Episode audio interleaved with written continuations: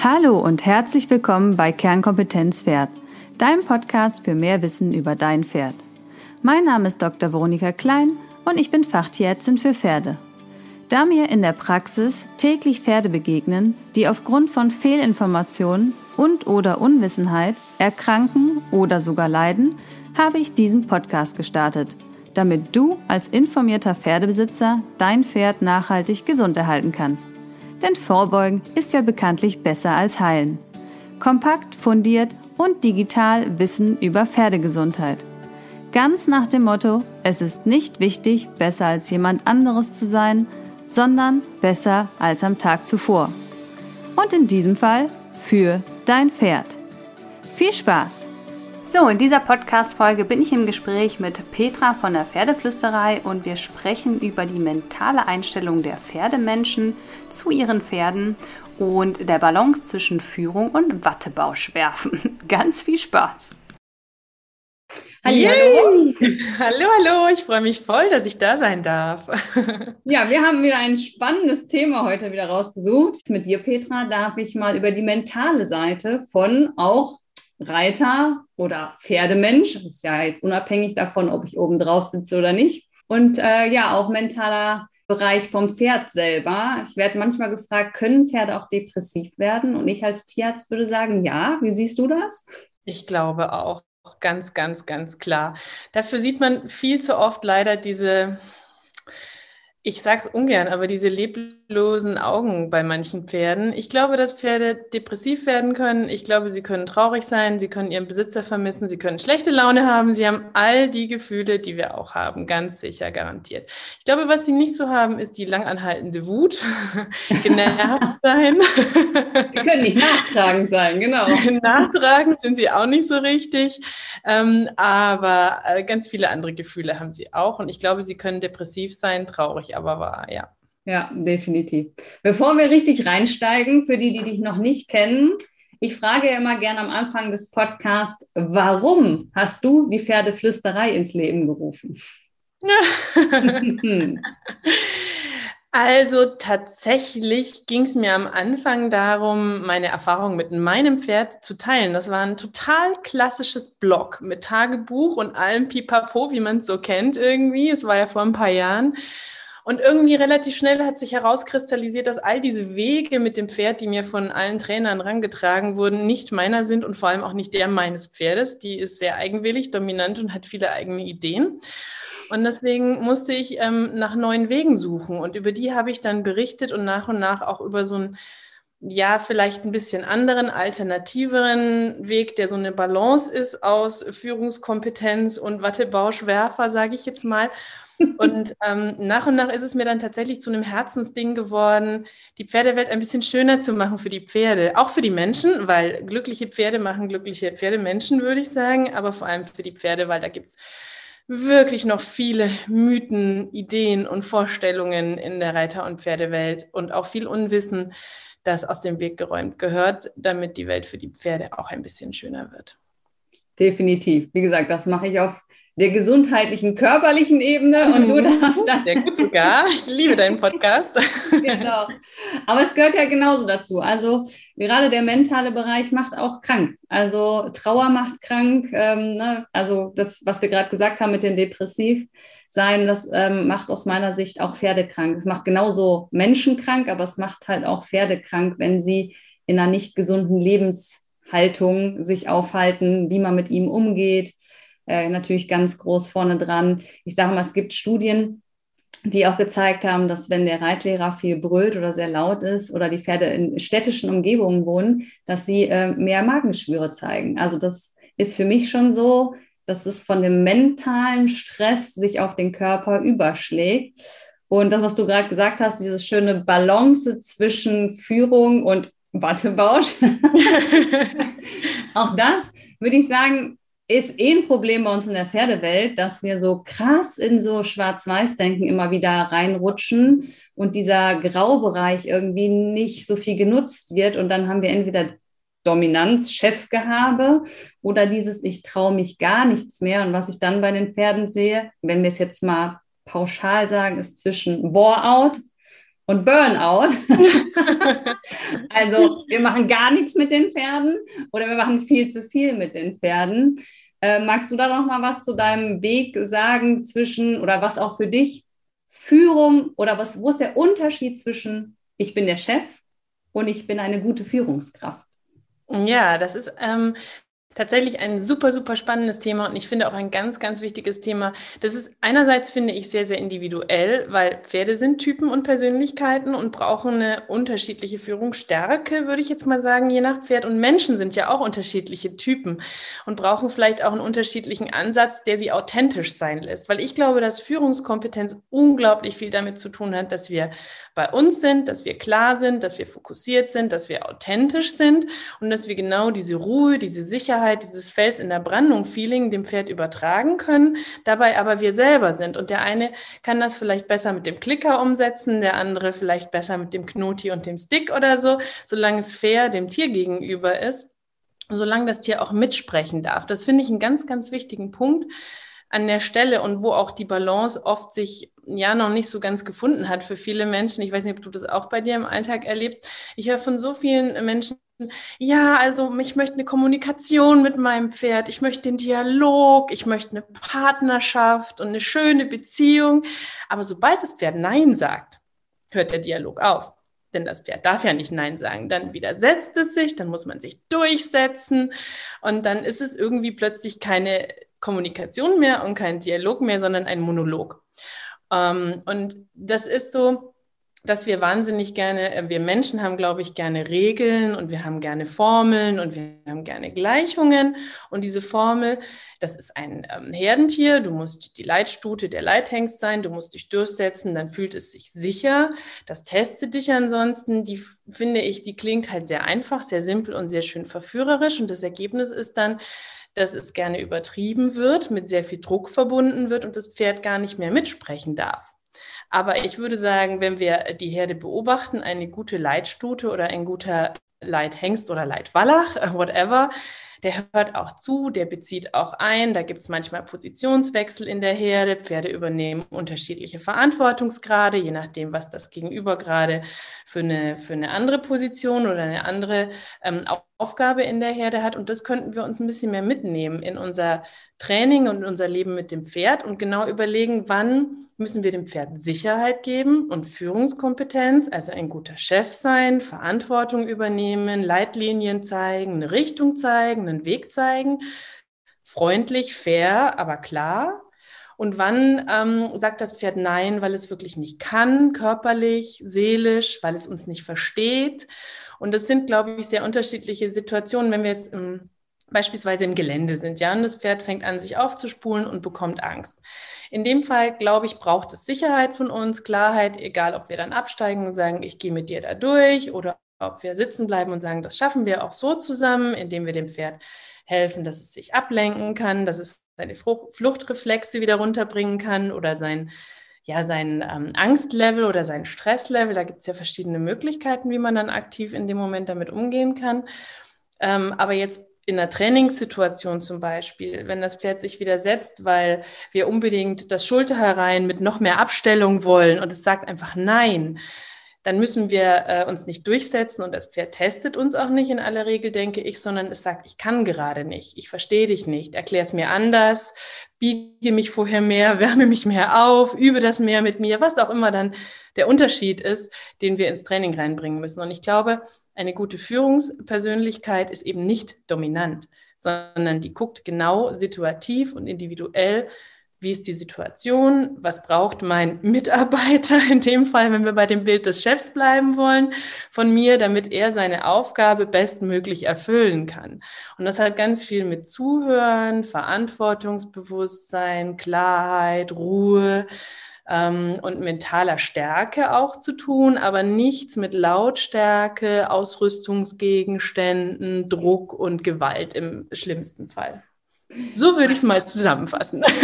Mein Mann sagt immer zu mir, nur weil du lauter redest, hast du nicht mehr recht. Ja, genau, das ist der Punkt. Dann denke ich immer so, er hat so recht, aber also wenn du so innerlich so sauer bist und dann deine Stimme erhebst, weil du deinem Wort nochmal Nachdruck geben willst, dann kannst du immer so sagen, nur weil du lauter wirst, hast du nicht mehr recht. Und ich, dann könnte ich mal an die Wand gehen. Ja, weil es ist so wahr. Ich glaube, Albert Einstein hat irgendwie so ein cooles Zitat. Ich kriege es jetzt nicht, nicht so perfekt hin, aber wenn, wenn man das gleiche Falsche wieder macht, wird es davon nicht besser. Also, ja. ne, ich, Albert hat es besser gesagt, der Wuschelkopf. Ich habe es jetzt nicht so gut hingekriegt. Ähm, dein Mann sagt es auch sehr schlau. Und das ist, glaube ich, ein riesen, riesen Punkt, dass wir wenn wir den Dialog wollen, dass wir ähm, uns darauf committen müssen, dass wir ihn immer wollen, dass wir das Nein hören, dass wir es wahrnehmen, die kleinen Zeichen auch schon und uns immer fragen, warum kommt da gerade ein Nein und was muss meine Antwort auf das Nein sein? Manchmal ein Stopp, manchmal eine Pause, manchmal ein Doch, wir schaffen das zusammen, wie auch immer, aber immer ohne Gewalt. Ich muss ja immer so oft, wenn ich jetzt mich auch mit der Kindererziehung auseinandersetze, genau über diese Themen stolpern. Also ich denke mir, bei all diesen Büchern, die ich gerade über Kinder lese, also die gehen so ein bisschen in diese bedürfnisorientierte Kindererziehung, ähm, muss ich die ganze Zeit lachen und denken, ja, ist wie beim Jungpferd. Ja, ist wie beim Pferd. halt wie beim Pferd. Weil ja genau das ist, ne? Das Bedürfnis dahinter, habe ich Schmerzen, ich kann nicht. Oder brauche ich Sicherheit und brauche ein bisschen Unterstützung? Oder also es ist ja immer, was liegt hinter dem Verhalten und wie kann ich das da helfen, da selber durchzukommen. Deswegen muss ich da immer so schmunzeln, weil das wirklich für mich aus der Pferdeausbildung genau das Gleiche ist, was du natürlich jetzt auch beschreibst, ähm, dass man da Stopp, Pause, Unterstützung, ne, aber dass man da auf die Bedürfnisse eingeht und nicht sein starres Programm fährt. Also das mhm. äh, finde ich super interessant, dass das dann doch so viele Parallelen hat. Kinder, Hunde, Pferde, das soll alles irgendwie ja. gleich sein. Auch wenn nicht Pferdemenschen das ungern hören, dass man sagt, hallo, Kinder sind wie Pferde. Ja, ich finde auch so, so, je nachdem, was für ein Typ man ist, kann man sich auch unterschiedliche Bilder holen für die eigene Führungskompetenz. Ja, man kann sich überlegen, will ich die Mama sein vom Typ her? Will ich die beste Freundin sein? Will ich ähm, der Chef sein? Ich meine, da kann man ja für sich so überlegen, was ist das beste Bild, mit dem ich leben kann. Nur eben nie der Diktator, bitte. Definitiv. Und ich finde, was beim Pferd halt noch so ist, ähm, weil du das mit der Herde auch gesagt hast, man muss halt auch einfach bedenken, dass Pferde ein Privatleben haben. Und wie lange sind wir effektiv bei unserem Pferd? Also lass es mal äh, für den Durchschnitt drei Stunden am Tag sein. Und wenn ich jetzt in der Selbstversorgung bin, dann vielleicht noch mal ein bisschen mehr, weil ich natürlich noch den Stall betreue. Aber Fakt ist, äh, dass das Pferd den Großteil seines Alltages halt nun mal einfach ohne uns verbringt. Und dann finde ich diese Position der Herden oder der Leitstute ähm, sowieso schwierig in der Idee, weil wir ja gar nicht immer da sind. Also, also ich finde diese Grundannahme finde ich schon schwierig, dass man äh, das übernimmt grundsätzlich fürs Pferd. Absolut. Und ich glaube auch, ähm, wir bringen ja auch unsere Stimmung und alles mit. Ne? Also das kommt ja noch dazu, das Pferd aber auch das hat vielleicht gerade Hunger, das hat in seinem Plan Fressen gehabt oder Pause, das hat vielleicht fünf Minuten, bevor wir gekommen sind, eine halbe Stunde getobt und jetzt keinen Bock auf Sport. Das weiß ja nicht, was wir für Pläne haben und die haben wir auch nicht mit dem Pferd abgestimmt. Deswegen finde ich es auch ganz wichtig, dass man da so ein bisschen sich das bewusst macht. Wie du sagst, das Pferd ist den ganzen Tag in der Herde, das hat einen eigenen Plan, das hat ein eigenes Leben. Und klar sind wir ein Stück weit die Herde für das Pferd, wenn wir es rausholen aus seiner Herde, weil es sich einfach als Herdentier gerne anschließt und als Fluchttier auch gerne einen Referenzpunkt haben möchte in seinem Leben, wenn es draußen unterwegs ist. Das glaube ich schon. Aber auch in der Herde, das sagen ja ganz viele Wildpferdebeobachter immer wieder, die haben nicht total klare Positionen, die immer einmal geklärt gelten und die den ganzen Tag gleich sind, sondern die wechseln auch Aufgaben und Positionen untereinander. Und ich finde das immer so ein ganz nettes Experiment, beispielsweise, wenn ich mit meiner Stute oder auch mit anderen Pferden draußen spazieren gehe alleine und ich sage, okay, wir machen jetzt Spaziergang mit Abstand. Kleines Spiel. Und du gehst jetzt zwei Meter voraus oder du gehst zwei Meter hinter mir. Die Ohren klappen immer nach vorne oder nach hinten, je nachdem, wo ich als Mensch bin. Das heißt, das wechselt die Aufgaben. Das sagt, okay, jetzt bist du vorne, jetzt kann ich ein bisschen chillen und gucke ein bisschen nach hinten und höre nach hinten. Jetzt bin ich vorne, jetzt muss ich ganz aufmerksam vorne sein, falls da eine Gefahr kommt oder so. Ich weiß nicht, ob dir das schon mal aufgefallen ist, aber ich finde es ganz arg spannend, wie die Pferde dann auch die Aufgaben wechseln, wenn man die Position zum Beispiel wechselt. Würde man jetzt davon ausgehen, dass der Rang einmal geklärt immer gleich ist, dann würde man doch meinen, das Pferd möchte immer an einen Rang gedrückt langsam hinter einem laufen oder immer vorauslaufen und einen wegdrängeln oder so, sondern die wechseln auch ihre Verantwortung, je nachdem, welche Position sie gerade irgendwo haben. Und das machen sie auch mit uns. Und deswegen finde ich es auch schwierig, so ein Führungsanspruch haben zu wollen oder Dominanzanspruch, der immer gleich funktionieren soll. Das entspringt, glaube ich, unserem menschlichen Wunsch nach simplen Regeln und einfachen Formeln. Ja, begleiten. Ich finde immer die Idee des Begleitens, also das Leben begleiten quasi, finde ich immer ganz schön. Hm, ähm, schön, ne? Wir sehen, also ich sehe es natürlich als Tierarzt ganz arg in den Behandlungen, wer am Kopf des Pferdes steht. Ne, also da kannst du halt alles ablesen. Also da gibt es Pferde, die lassen sich halt überragend behandeln und die zucken halt nicht mit der Wimper, je nachdem, wer vorne steht. Und dann steht plötzlich bei der nächsten Behandlung zwei Tage später jemand anders am Kopf und dann kommst du ans Pferd nicht mehr dran oder zunächst nicht dran. Mhm. Das Pferd ist total nervös, angespannt. Äh, also das ist so krass, wie die quasi sich verändern im Verhalten und in der Körperspannung, je nachdem, wer das Pferd beim Tierarzt vorstellt und dann auch nochmal, warum sie das Pferd vorstellen. Also sagen die gleiche Person drei unterschiedliche Krankheiten. Einmal Impfen, einmal Husten, einmal schwere Verletzung. Mhm. Und das, ähm, weil beim Impfen sind die Leute halt so auf Kaffeeklatsch eingestellt. Da ist halt alles so mal eben schnell gemacht. Und wenn wir dann aber ein, traumatische Erlebnis haben oder eine Verletzung am Pferd und die Leute sind selber total aufgeregt, dann überträgt sich das halt, obwohl es der gleiche Mensch ist, der vorne steht, auch nochmal aufs Pferd und die Behandlung wird dann auch nochmal entweder leichter oder schwieriger, je nachdem, wie mental der Mensch sich selber im Griff hat, sage ich. Glaube ich sofort. Glaube ich sofort. Das ist auch was, ähm, das kann man sogar an sich selber beobachten. Ähm, es ist so ein so ein kleiner Trick, den man mal machen kann. Ähm, und ich finde auch ähm, ein krasses Beispiel für die Power der mentalen Stärke mit Pferden. Ähm, das ist, wenn du mit deinem Pferd unterwegs bist und du nimmst dir ganz, ganz bewusst vor, also ihr macht irgendwie was ganz Klassisches, ja, Schrittreiten oder so, wo du und das Pferd euch nicht besonders konzentrieren müsst. und du denkst an irgendwas richtig Blödes, was Beschissenes, was dich geärgert hat, was dich gestresst hat, noch nicht mal mit dem Pferd, privat irgendwo, der Kollege, die Arbeit, eine Situation, wo du Streit hattest. Und dann zwingst du dich, einmal tief durchzuatmen nach ein paar Minuten und denkst an was richtig, richtig Schönes. Keine Ahnung, deine Kinder, Kinderlachen, das letzte Weihnachtsfest, wenn es denn schön war. Whatever, irgendwas richtig Schönes. Und also ich kriege eigentlich immer, immer die Rückmeldung, dass die Leute krass erstaunt waren, weil die Pferde, auch meine Stute ist da so, ähm, anfangen sich anzuspannen, wenn man nur an dieses ärgerliche Ding denkt und anfangen sofort zu entspannen, Kopf zu senken, abzuschnauben, was auch immer ihr Entspannungszeichen ist oder irgendeinen Entspannungsunterschied zu zeigen, wenn der Mensch einfach nur an was Schönes denkt. Und das ist ja nur ein bewusstes Steuern unserer Gedanken, die wiederum unseren Körper ein Stück weit steuern, unsere Mikromuskelbewegungen, unsere Gesichtsmimik, Körpermimik, unsere Muskelanspannungen und so. Und da reagieren die Pferde schon drauf. Und wenn man sich dann vorstellt, dass man seine Depressionen, seinen Frust, seinen Stress zum Beispiel an den Stall mitbringt oder seine Freude, seine positive Stimmung, ähm, und das gute Grundgefühl, was das für einen Unterschied machen kann im Training und in der Beziehung finde ich immer wieder beeindruckend.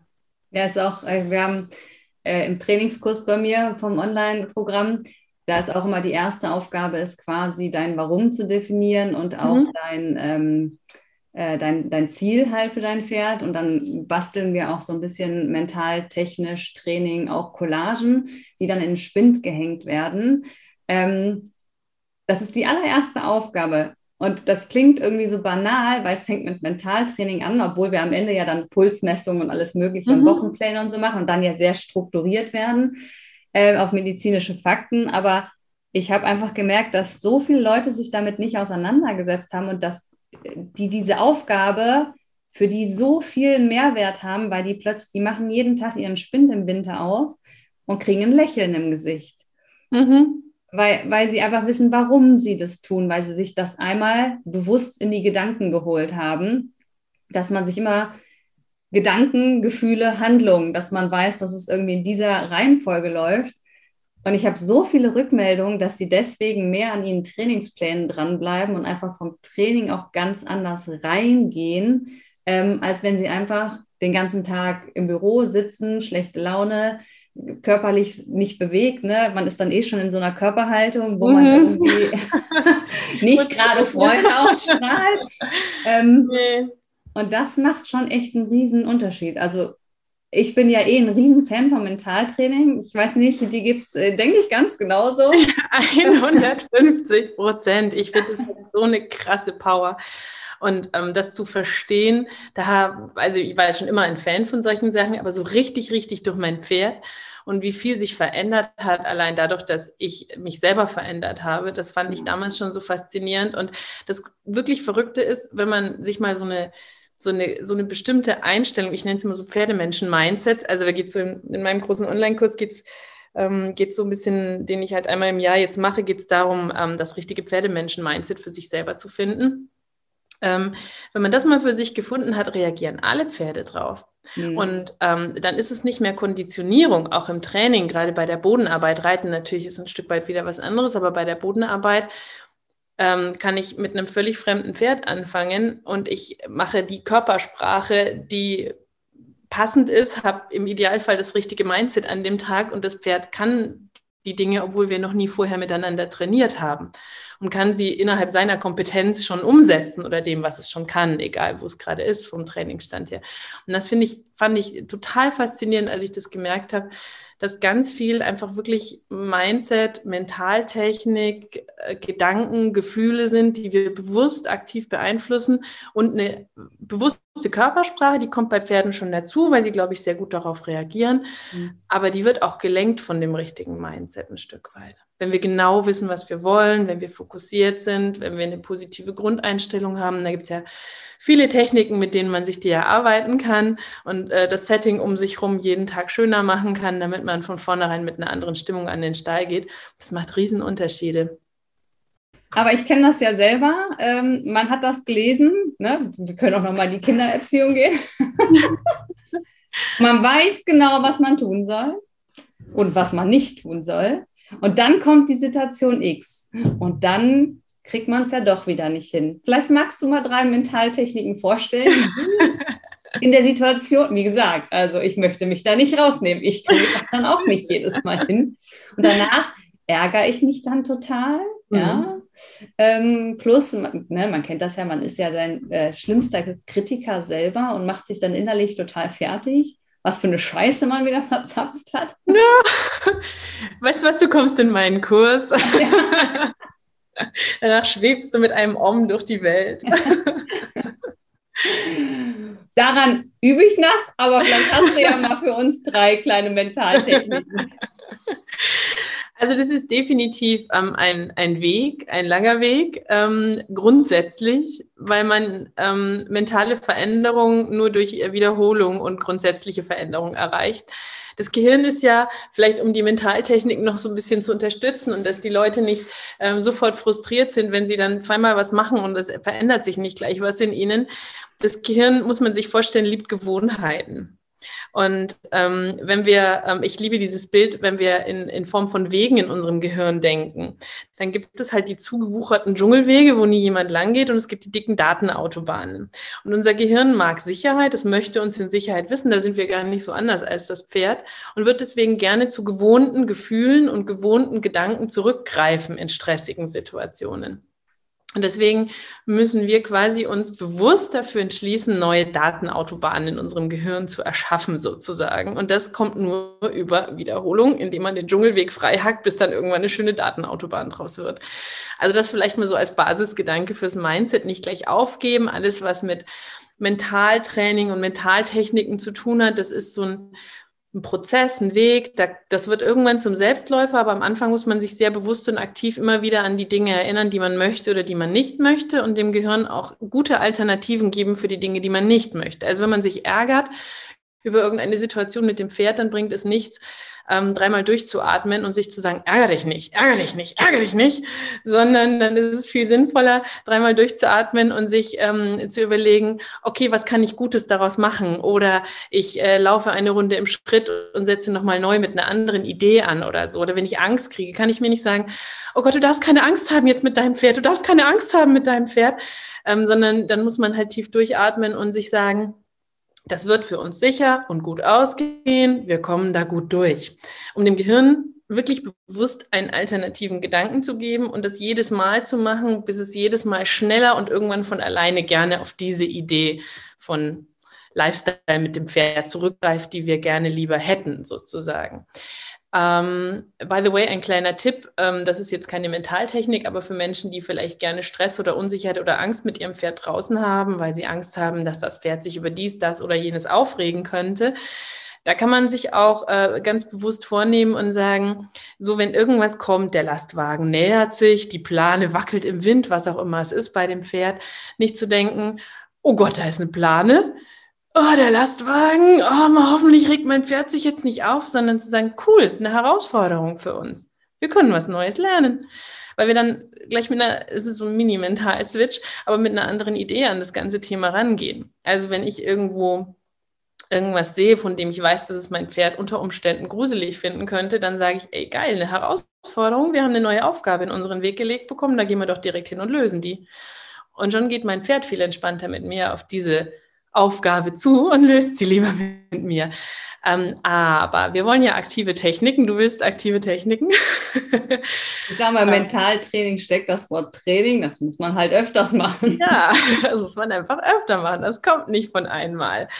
Ähm, aber ich glaube, so ganz grundsätzlich ist es halt klar wichtig, dass wir positiv denken, dass wir äh, gedanklich im Hier und Jetzt sind, dass wir unsere Erwartungen, unseren Perfektionismus runterschrauben können, dass wir lernen, unsere negativen Gefühle zu managen. Und da sind so Techniken super wie Affirmationen. Ich weiß nicht, ob die dir was sagen, ob du die schon nutzt als Mentaltechnik-Fan. Ja, klar, die hängen hier überall. Mega weil Affirmationen, ähm, jeder Mensch, ich habe das mal irgendwo gelesen in der Studie, denkt irgendwie so um die 50.000 Gedanken am Tag. Ich fand das eine abartig krasse Zahl, 50.000 Gedanken. Ähm, und ähm, unsere Gedanken, wir haben es ja vorhin schon davon gehabt, beeinflussen unsere Gefühle, beeinflussen unsere Körpersprache. Wie cool wäre es, wenn wir unsere Gedanken bewusst beeinflussen und diese 50.000 Gedanken, lass es 10.000 davon mit dem Pferd sein, für uns Pferdemenschen, in eine schöne und gute Richtung lenken zu können. Und Affirmationen sind im Grunde ähm, ja so eine, so eine Formulierung von einem Wunschziel an unser Gehirn. Also das sind ähm, bewusst schaffen wir neue Datenautobahnen für die Dinge, die wir eigentlich haben wollen. Und ähm, die ich, so Mentaltechniken klingen gerne mega esoterisch, aber eigentlich sind sie super praktisch. Die kann man nach so ein paar Kriterien sozusagen ähm, formulieren und aufbauen. Also ähm, man sollte nicht Wörter wie nicht oder nein oder kein verwenden. Also nicht sagen, ich möchte keine Angst mehr haben, sondern ich bin ruhig mit meinem Pferd. Nicht zukünftige Sachen verwenden für unser Gehirn, sowas wie ich, ich möchte in Zukunft ruhig mit meinem Pferd sein, sondern ich bin ruhig mit meinem Pferd also gegenwärtig formulieren, einigermaßen glaubwürdige Sachen nehmen, nicht sagen, ich bin der Profiturnierreiter, wenn man vielleicht noch im Schritt aus Gelände tingelt. Ähm, aber ich bin ein guter Reiter zum Beispiel, könnte man ja dann nehmen als Affirmation. Man formuliert sie gegenwärtig und nicht negativ. Und die schreibt man sich am besten sogar auf, pinnt sie sich irgendwo hin. Die kann man sich als Startscreen fürs Handy basteln mit einem Grafikprogramm oder einem, einfach nur einem Zettel draufschreiben, abfotografieren, wenn man nicht so gerne am Computer bastelt, an den Bartspiegel schreiben, ähm, drei, vier Mal am Tag sich selber laut vorlesen und das wirklich über mehrere Wochen. Und da kann man sich so schrittweise eine Affirmation nach der anderen schnappen für die Situationen. Und die können einem dann auch in konkreten Situationen helfen. Also wenn man merkt, Da mischt sich dann so ein bisschen autogenes Training mit rein, dass man ähm, in Stresssituationen, in Angstsituationen, in Wutsituationen, was auch immer die Gefühle sind, die man nicht beim Pferd haben möchte, gerät, sich selber ein bisschen von außen zu beobachten, tief durchatmen und ähm, für diese zwei, drei Gefühle Affirmationen im Kopf bereit zu haben und die dann für sich rauszuholen, sie zwei, dreimal zu sagen, dreimal tief durchzuatmen, vorher und nachher ähm, um dann vielleicht aus diesem Gefühl nach und nach rauszukommen, was man gar nicht haben möchte. Mein Mann verkauft ah. ja oder hat selber 55 Affirmationskarten ähm, gestaltet. Nein, du hast den Affirmationsprofi bei dir. Ja. Wem erzähle ich was über Affirmationen? Kann ich mal äh, gucken, dass ich eins abzwacke und dir zukommen lasse? Gerne. Voll gut. Also ich meine, ich finde, das ist sowas, das ist so eine Mentaltechnik, die ist so simpel, so einfach, die kann man sich so individualisieren für sich und sie funktioniert auch einfach wirklich. Wichtig ist halt nur, und das gilt für alle Mentaltechniken, dass man so ein bisschen lernt, der Gefühlsmanager für sich selber zu sein, dass man lernt, sich so ein bisschen von der Flughöhe zu beobachten, vielleicht ähm, sich selber zu erwischen, bevor die Gefühle in einem hochkochen oder so, immer besser. Das ist ja was, das muss man auch erstmal lernen. Das können ja viele Menschen überhaupt nicht gut. Und je wichtiger diese Gefühle für uns sind und je tiefer sie in uns stecken, desto schlechter können wir das eigentlich in aller Regel. Und das Zweite, das führt nämlich ein bisschen in die Richtung, was ich auch eine super geniale Mentaltechnik finde oder ähm, eine, eine Technik, mit der man sich selber und den, ich sag mal, Baustellen, den Inneren auf den Grund kommen kann, sind innere Glaubenssätze.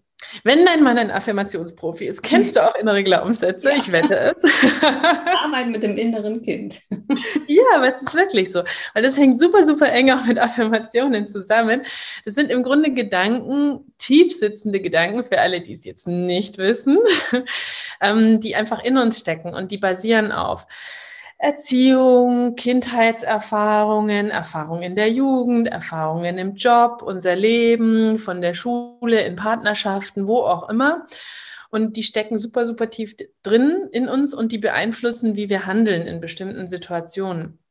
Und da muss man auch einfach mal in sich grübeln, okay, welche Glaubenssätze über mich selber habe ich eigentlich in mir, wenn ich an meine Kindheit denke, wenn ich an meine Familie denke, wenn ich an meine Beziehungen denke, vielleicht auch mit dem Pferd. Also auch Pferd, äh, wenn man ganz konkret denken möchte, sage ich, ähm, ich kann eigentlich nichts, ich bin nicht gut genug für mein Pferd, ich bin kein toller Reiter, ich verstehe mein Pferd einfach nicht oder so, ich werde die Pferde nie verstehen. Also was auch immer die Glaubenssätze sind und die hemmen uns und die beeinflussen uns und die triggern die negativen Gefühle, die genau dafür sorgen, dass die Pferde sagen, du bist unsicher, du bist anstrengend, du behält, verhältst dich die ganze Zeit so, als ob da ein Leopard ums Eck kommen könnte. Ich mag gar nicht so gern was mit dir machen. Das ist ja das, wo Leute denken, Pferde würden sie testen in Stresssituationen oder so, weil die irgendwo nicht durchlaufen wollen. Oder ähm, äh, das habe ich schon echt auch ein paar Mal in Kursen erlebt, dass Leute sagen, ja, mein Pferd geht immer durch und mein Pferd ist so stressig und mein Pferd spult sich ständig auf. Und dann haben wir, da, da, da gibt es noch tausend mehr Mentaltechniken, die da drin stecken, ganz intensiv, ganz viel gearbeitet, haben auch so ein neues Fundament gesetzt, trainingstechnisch und so ähm, und ein bisschen Pferdeverhalten geklärt. Und am Ende des Kurses hat das Pferd gar nichts mehr davon gemacht, weil es, glaube ich, sehen konnte, okay, da ist ja doch kein Leopard, mein Mensch hat sich jetzt echt endlich im Griff, voll gut. da kann ich mitgehen, der weiß, was er tut. wenn der aufgeregt ist, hat es einen Grund, wenn er nicht auch, mega, kann ich entspannen.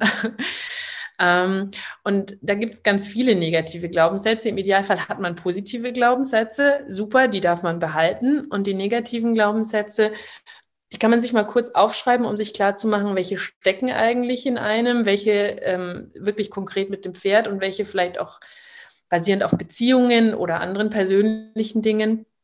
Ähm, und die übertragen sich aber auf das Pferd und das Training und den Umgang mit dem Pferd. Pferde sind nun mal unfassbar sensibel auf Gefühle und wahre Gefühlsleser. Ähm, und die dann aber ganz schnell ersetzen durch positive Varianten. die negativen verbrennen, zerreißen, wegschmeißen, was auch immer sich gut anfühlt. Und die positiven auch hinpinnen und sich immer wieder bewusst sagen. Und da auch wieder Datenautobahnen schaffen für die positiven inneren Glaubenssätze. Und das, das ist wirklich ein langer, langer Prozess. Und je tiefer diese Glaubenssätze in uns sitzen, desto länger dauert es, bis wir die wieder los sind. Ähm, das ist aber auch okay, da darf man auch nicht böse mit sich sein oder diesen typischen, gerne auch weiblichen Perfektionismus und Erwartungsdruck ranpassen. So, wenn ich das jetzt mache, dann habe ich morgen nur noch gute Glaubenssätze. So, und wenn ich das nicht schaffe, bin ich nicht gut genug, dann ist da wieder der nächste negative Glaubenssatz. Ähm, sondern sich da wirklich Zeit dafür nehmen, weil da geht es ja wirklich um Persönlichkeitsentwicklung. Und das ich glaube, damit ist man auch nie fertig. Ich glaube, nee, man hat nie alle weiter. Glaubenssätze aufgelöst. es kommen immer wieder neue. Es kommen immer wieder neue, absolut. Aber man kann, ich sag mal, mit den großen Baustellen ja, anfangen. Und dann wirklich, und das ist vielleicht auch, ähm, ja, das ist keine Mentaltechnik, aber ein Mentaltipp, einen aktiven Prozess draus machen, Gewohnheiten etablieren und die nach und nach etablieren etablieren. Also wenn man jetzt feststellt, ich habe irgendwie zehn innere Baustellen, keine Ahnung, wie auch immer die sind, wir stellen jetzt meine gleichen auf, nicht alle zehn auf einmal verändern mhm. wollen, sondern sagen, okay, ich nehme die, die eine, die mich am meisten stört und, und da setze ich jetzt was Neues in mir, daran arbeite ich, da beobachte ich mich selber, das mache ich im Alltag, das mache ich nicht nur beim Pferd, dann kann ich es aufs Pferd besser übertragen, wenn ich mega ungeduldig bin als Mensch und mich das immer alles schnell stresst, dann kann ich an der Supermarktkasse üben, mich nicht von dem Fließband stressen zu lassen oder von dem schubsenden Menschen an der Straßenbahn oder so.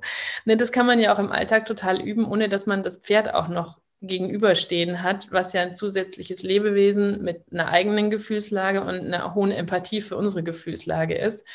Ähm, dann kann man diese Gewohnheiten einfach im Alltag neu etablieren, neu setzen ähm, und da langsam dran passt. Und dann gibt es natürlich tausend Sachen. Man kann sich Vision Boards bauen, man kann noch mit tausend anderen Techniken, autogenes Training, meditative Geschichten, Tiefenentspannung. Ich gebe zum Beispiel meinen Kursteilnehmern super gerne, es klingt total simpel, aber am Anfang des Kurses ähm, zum Start in der ersten E-Mail eine Playlist mit. Mit Songs, die eine andere Stimmungslage schaffen, wenn man zum Pferd fährt. Und die können Sie beliebig erweitern. Und das ist so meine persönliche Pferdefahr-Playlist. ähm, und die können Sie mit Ihren Songs erweitern, wo Songs drinstecken, die in mir ein anderes Gefühl, einen anderen Blickwinkel auf die Zeit am Stall jetzt erschaffen können, mhm, beispielsweise. Sehr schön. Das ist eine gute Idee. Ja. Und es ist total simpel eigentlich, aber es ja. macht einen Unterschied, ob ich Lieder höre, die äh, keine Ahnung, von Empathie reden oder die mich erden oder die mich runterbringen oder die mir ein positives Gefühl verschaffen oder ob ich irgendwie Nachrichten höre, ein Telefonat mit der nervigen Kollegin noch führe und ähm, meinetwegen irgendwelche aufregenden Rocksongs im Radio höre. Es sei denn, ich bin ein total ruhiger Mensch, der dringend ein bisschen Action braucht. ja, spannend. Ich habe ja äh, auch äh, jetzt übernächste Woche den ähm, Wochenworkshop Geschmeidig durch den Pferdewinter. Mhm. Da machen wir auch was mit Mentaltraining am Anfang, weil wenn ich mein Pferd selber massieren, Lockerungsübungen machen möchte, ist halt für mich Aufgabe Nummer eins, das Nervensystem von mir selber runterzufahren. Mhm. Weil wenn ich nicht entspannt bin, kann ich auch nicht Entspannungsübungen mit meinem Pferd Nein, machen. Schwierig. Und das mit der Playlist finde ich schon mal mega. Ich habe andere äh, Tools da jetzt rausgesucht, aber auch so, was leicht auf der Autofahrt quasi zu machen ist. Mhm. Äh, oder kurz bevor ich halt aussteige. Aber die Playlist finde ich eine sehr schöne Idee. Also das, ich, für mich müssen es immer kleine Schritte sofort umsetzbar und praxisnah sein. Ansonsten kann ich, also finde ich es ich sage immer, es gibt nicht die Technik oder den Weg, sondern es gibt immer nur, das ist am besten, was du wirklich tust. Absolut. Und was umsetzbar ist und womit man sich gut fühlt. Deswegen ist es auch total wichtig, ähm, so viele verschiedene Möglichkeiten anzubieten, ja. damit man gucken kann, okay, womit fühle ich mich am wohlsten, was bringt mir am meisten und Redundanzen, Wiederholungen auf verschiedene Arten und Weisen das Gleiche immer wieder zu hören, bis es wirklich im Gehirn eingesickert ist, kann manchmal auch hilfreich sein. Ja. Ich hätte noch zwei schnelle Tipps für dich, wenn du magst, wenn du das so sagst. Und noch raus, die machen wir noch. Klingt auch mega, mega simpel beides und ist easy umsetzbar. Das ist so ähm, die äh, Zwei-Minuten-Meditation sozusagen. Ich komme rüber wie so ein Esoterik-Guru, ich bin es überhaupt nicht. Aber ähm, wenn man merkt, dass so Frust oder Wut in einem aufkommt oder dass man Stress mitbringt ähm, äh, von der Arbeit oder von wo auch immer man an den Stall fährt, und das sind ja Gefühle, die Pferde leben im Zen-Modus, ja, die haben einen Ruhepuls, der ist null mit unserem vergleichbar und dann stapfen wir auf die Weide mit all der Hektik und dem Stress und wundern uns auch noch, wenn das Pferd uns nicht entgegengaloppiert kommt, weil es das schon auf 20 Meter Entfernung riecht, dass wir Stress haben. Ähm, dann kann man entweder im Auto, wenn man das möchte, oder das finde ich noch viel schöner draußen, ähm, sich hinstellen und ganz, ganz, ganz bewusst atmen. Immer zweimal mehr ein als ähm, zweimal mehr aus als einatmen, ja, dass man länger ausatmet als einatmen, muss man gucken, wie lange man das kann, ja. Also bei mir bedeutet das dreimal ein, also bis drei Zellen einatmen, bis fünf Zellen ausatmen beispielsweise. Und dann wirklich erstmal ganz genau reinzuspüren, wie fühlen sich meine Füße an, wie fühlt sich die Luft auf meiner Haut an? Was höre ich eigentlich um mich rum? Sind da Vögel? Ist da Wind? Höre ich vielleicht schon ein Schnauben? Was nehme ich wahr um mich rum? Wie riecht die Luft? Ähm, einfach während man so vor sich hin atmet, sage ich mal, ein, zwei Minuten. Das bringt total runter ist auch keine mega ausführliche Om-Meditation, sondern es ist wirklich nur ein, zwei Minütchen. Aber dadurch kommt man so im Hier und Jetzt an. Und dann kann man meinetwegen nochmal tief lächeln beim Einatmen, ganz bewusst, weil Körperbewegung triggern Gefühle und umgekehrt können wir mit Gedanken Gefühle und Körperbewegung triggern, aber das funktioniert auch umgekehrt, das System. Da gibt es auch wirklich Studien dazu, wenn man bewusst lächelt, dann triggert das Glückshormone, Serotonine. Ja? Und, ähm, und das, das macht also auch was, was wir mit unserem Körper machen. Ja? Wenn wir mit ähm, gestrafften Schultern durchs Leben gehen, dann haben wir eine andere Ausstrahlung und eine andere Stimmung, als wenn man immer mit hängenden Schultern durchs Leben geht, beispielsweise. Und so kann man das auch, indem man dann nochmal bewusst lächelt beim Einatmen, nochmal tief ausatmen und dann zum Pferd gehen. Wir haben immer gesagt, man muss auf einen Bleistift beißen bei uns in der Tierarztpraxis, wenn dann mhm. schlechte Laune herrscht, weil dann okay. lächelst du ja automatisch, wenn du in mhm. einen Stift beißt. Und wenn du das zwei Minuten hältst, dadurch, dass die Mundwinkel hochgehen, kriegst du automatisch bessere Laune. Da musst du gar nichts für tun. Du musst halt nur den Bleistift beißen. Und beißen? Wenn die Tierärzte schlechte Laune haben, weil meiner mit dem Stift zur Stelle. Ich glaube, das geht auch ohne Beißen. Weil das, wie du sagst, das Anspannen der Gesichtsmuskeln, mhm. was ins Lächeln geht, schüttet halt diese positiven Hormone ja, aus. So. Aber manche Kollegen, wenn die Tipp gehört haben, sind die auch eher noch mehr an die Decke gegangen. Aber von daher, wenn ihr schlechte Laune habt, zwei Minuten auf den Stift beißen, macht die Welt besser. Ich würde sagen, ich würde tippen, es geht auch ohne. Da müsste man mal eine vergleichende quantitative Studie machen. Mit da Bleistift. aber mehr dran denken, dass du lächeln musst. Halt so mit dem Stift im Mund wirst du halt dazu genötigt, ohne dass du es willst. Ja, ich nehme es mir mal, also ich überlege mal, was ich da draus mache. Bislang klappt es noch ohne Bleistift, aber vielleicht muss ich ihn doch irgendwann mit an den Stall nehmen. Ähm, und ein zweiter Trick ist, ähm, um sich sofort runterzubringen, äh, wenn man merkt, dass man in Stress oder Hektik gerät, ist einfach alles dreimal langsamer, dreimal leiser, dreimal ruhiger als sonst machen. Egal was. Auf die Koppel gehen, das Gatter aufmachen, dem Pferd Hallo sagen, ist eh gut, muss man eh immer, sollte man immer viel zu oft. Äh, by the way, sieht man Menschen, die dem Pferd das Halfter überstreifen und das mit sich ziehen, anstatt ordentlich Hallo zu sagen und auf das Pferd schon zu achten und so. Ähm, aber ähm, und dann dreimal gemütlicher umdrehen, das Pferd einladen, mitzukommen. Ähm, auch ein heißer Tipp, immer auf die Körpersprache achten, egal was man tut, schon beim Hallo, bei der Begrüßung, beim Putzen, bei allem. Ähm, aber ähm, alles einfach dreimal langsamer, dreimal leiser, dreimal ruhiger als sonst machen. Das wäre nichts für mich. Hilft aber. Okay, du darfst zweimal langsamer. Ah, ich mache meistens im Auto meine, ich nenne es nicht zwei Minuten Meditation, ich nenne es meinen Sweeper-Moment. aber ja, langsam. Aber ich finde, das Kite ja. ist auf jeden Fall nicht meine Stärke.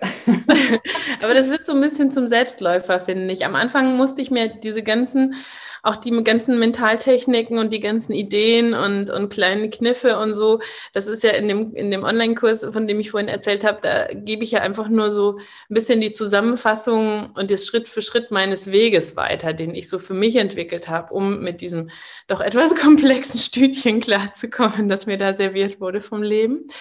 Ähm, aber das wird dann ein Selbstläufer irgendwann. Ich weiß nicht, wie es dir geht, aber für mich ist es so, ich, ich muss keine zwei Minuten Meditation mehr machen.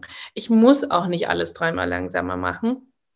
Das ist einfach so. Ich fahre an den Stall, ich höre vielleicht noch meine Playlist oder bestimmte Musik, je nachdem, in was für eine Stimmung ich bin.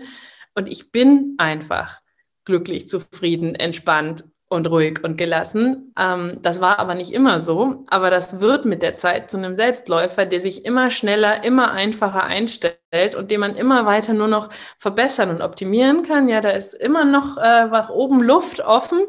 Aber ähm, das ist was, das finde ich, ist das Schöne an dieser ganzen Botschaft, wenn man im ersten Moment denkt, oh mein Gott, hört sich das jetzt alles anstrengend an, ja? Vision Boards, zwei Minuten Meditationen, ähm, Zen-Gedöns, Affirmationen und so. Ähm, aber das ist total bereichernd und es wird zu einem Selbstläufer und irgendwann braucht man das nicht mehr so aktiv und nicht mehr so bewusst oder man holt sich manchmal raus, wenn man einen Moment hat, wo man es braucht. Aber eigentlich wird es ein wunderschöner Selbstläufer. So ein bisschen wie Autofahren, ja. Ja. Und man vielleicht am Anfang gedacht hat, jetzt Kupplung, jetzt Gas, jetzt Lenken, fahre ich auch wirklich nach links. Ähm, ist es so, heute fährt man ein Auto ähm, im Idealfall und denkt gar nichts mehr. und so ist es auch mit all diesen mentalen Mindset-Geschichten, aber man kann halt wirklich wahnsinnig viel zum Positiven mit den Pferden verändern. Sowohl im Training als auch in der Beziehung, als auch, glaube ich, in der Gesundheit der Pferde und in der eigenen Gesundheit, aber wirklich tatsächlich auch ganz aktiv im Training und im Miteinander. Ja, also der Tierarzt freut sich. auf allen Wegen quasi, wenn das Pferd in der Untersuchung ruhiger ist, wenn sie weniger krank werden. ja, dann erzähl uns doch zum Schluss nochmal, ähm, wann oder wo wir dich überhaupt finden. Ich denke, dass äh, viele dich schon kennen von der Pferdeflüsterei, ja. aber wir verlinken es natürlich trotzdem. Ähm, das ist schön. Und gerne auch einmal kurz, äh, wo wir deine Kurse finden und wann die starten.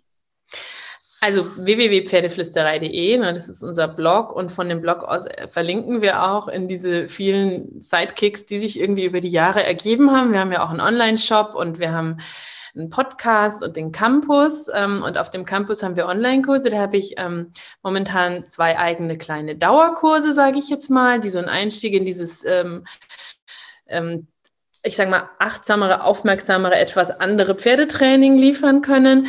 Und einmal im Jahr habe ich meinen großen Pferdemagnetkurs, so heißt der. Weil das Ziel ist, und das ist auch eigentlich allen Kursteilnehmern gelungen, und ich bin ganz schön stolz drauf, dass sie ihr, dass sie ihr Pferd wie magisch anziehen, ist der Untertitel. Und tatsächlich haben die alle ganz viele Veränderungen in der Beziehung zu ihrem Pferd bemerkt. Und das ähm, fand ich grandios. Ähm, und das ist so ein bisschen das Ziel dahinter. Also der startet jetzt im Februar wieder und ähm, äh, in, im Januar, ab dem 17. Januar, ähm, kann man Teil vom Pferdemagnetkurs werden. Das ist wirklich nur kurz offen, ähm, die Türen dafür, weil ähm, ich den intensiv begleite. Also ich bin da zwölf Wochen dabei, da gibt's eine wöchentliche Live-Session mit mir, mit einem, mit Gedanken und Ideen. Da kann man mir Fragen stellen zum Kurs, zum Pferd, zum Training. Ähm, es gibt eine private Facebook-Gruppe, wo ich täglich bin und alle Fragen beantworte. Und deswegen startet er wirklich pünktlich zum 1. Februar. Und man kann nur bis dahin ähm, Mitglied werden, sozusagen, im Pferdemagnetkurs. Und der findet dann erst wieder in einem Jahr statt. Also den mache ich einmal im Jahr, weil ich mir da wirklich ganz viel Gedanken und Ruhe für die Kursteilnehmer nehme. Und der geht zwölf Wochen, also drei Monate lang. Ähm, und da bekommt man so von A bis Z den Weg. Das ist so mein großer Herzenskurs, sage ich mal, ähm, wo ich den Leuten was über Pferdeverhalten erzähle, Pferdepsychologie, ähm, Pferdewissen, ein Fundament setze für sie und ihr Pferd, weil ich ganz oft merke, dass die Probleme auch darin liegen, dass die Pferde auch nicht immer ein gutes Trainingsfundament haben und oder ähm, die Menschen und die Pferde kein gutes Kommunikationsfundament. Die kriegen ein Pferd, das haben die gekauft, nach ein paar Jahren Schulreiter-Dasein, war bei mir auch nicht anders. Und das Pferd hat eben nicht so eine tolle Ausbildung wie vielleicht versprochen oder die Ausbildung ähm, liegt vielleicht so lang zurück, dass das Pferd sich nicht mehr so gut dran erinnert. Der Mensch hat keine schöne Kommunikation, so körpersprachlich mit dem Pferd etabliert, weil er sich gedacht hat, das ist doch schon ausgebildet, dann können wir doch gleich loslegen und so. Ähm, und das ist ganz oft ein Problem auch zwischen Menschen und ihrem Pferd. Und dann lernen die einen anderen Blick auf sich selber, einen anderen Blick auf ihr Pferd, einen anderen Blick auf ihr Pferdetraining, aber nicht aufgesetzt mit irgendeiner Maske, so ab eins plus eins gleich zwei. das ist jetzt ein toller Weg, sondern wie sie ihren eigenen Weg und ihre gute Balance mit dem Pferd für sich finden, weil Menschen sind Persönlichkeiten und Pferde sind Persönlichkeiten. Und ich finde ganz arg wichtig, dass man sich das bewusst macht und schaut, was braucht das Pferd, was brauche ich und wie können wir zusammen eine gute Basis schaffen. Ja, das ist doch ein schönes Schlusswort. Ich sage ja auch immer, du bist einzigartig, dein Pferd ist einzigartig und gemeinsam seid ihr sowieso einzigartig. Oh, als ob ich es absichtlich gemacht hätte, habe ich noch nicht mal, aber das passt ja perfekt. es war so ja, schön, mit dir zu reden. Ja, ich freue mich. Es war sehr, sehr schön. Ähm, vielleicht finden wir ja irgendwas, wo wir gemeinsam wieder was starten können dieses Jahr. Kommt ja noch einiges. Und dann äh, bedanke ich mich erstmal für das schöne Gespräch und dann äh, verlinke ich alles. Und gerne, gerne, äh, gerne. die äh, Daten noch drunter und dann können alle einmal schauen, ähm, ob sie da in die Metalltrainingsbereiche einsteigen möchten. Wie gesagt, Juhu. ich bin dafür. ich auch. Kommt vorbei, schaut es euch an. Alles klar. Dann würde ich sagen, mach's gut, Petra. Tschüss. Du auch. Ciao, ciao.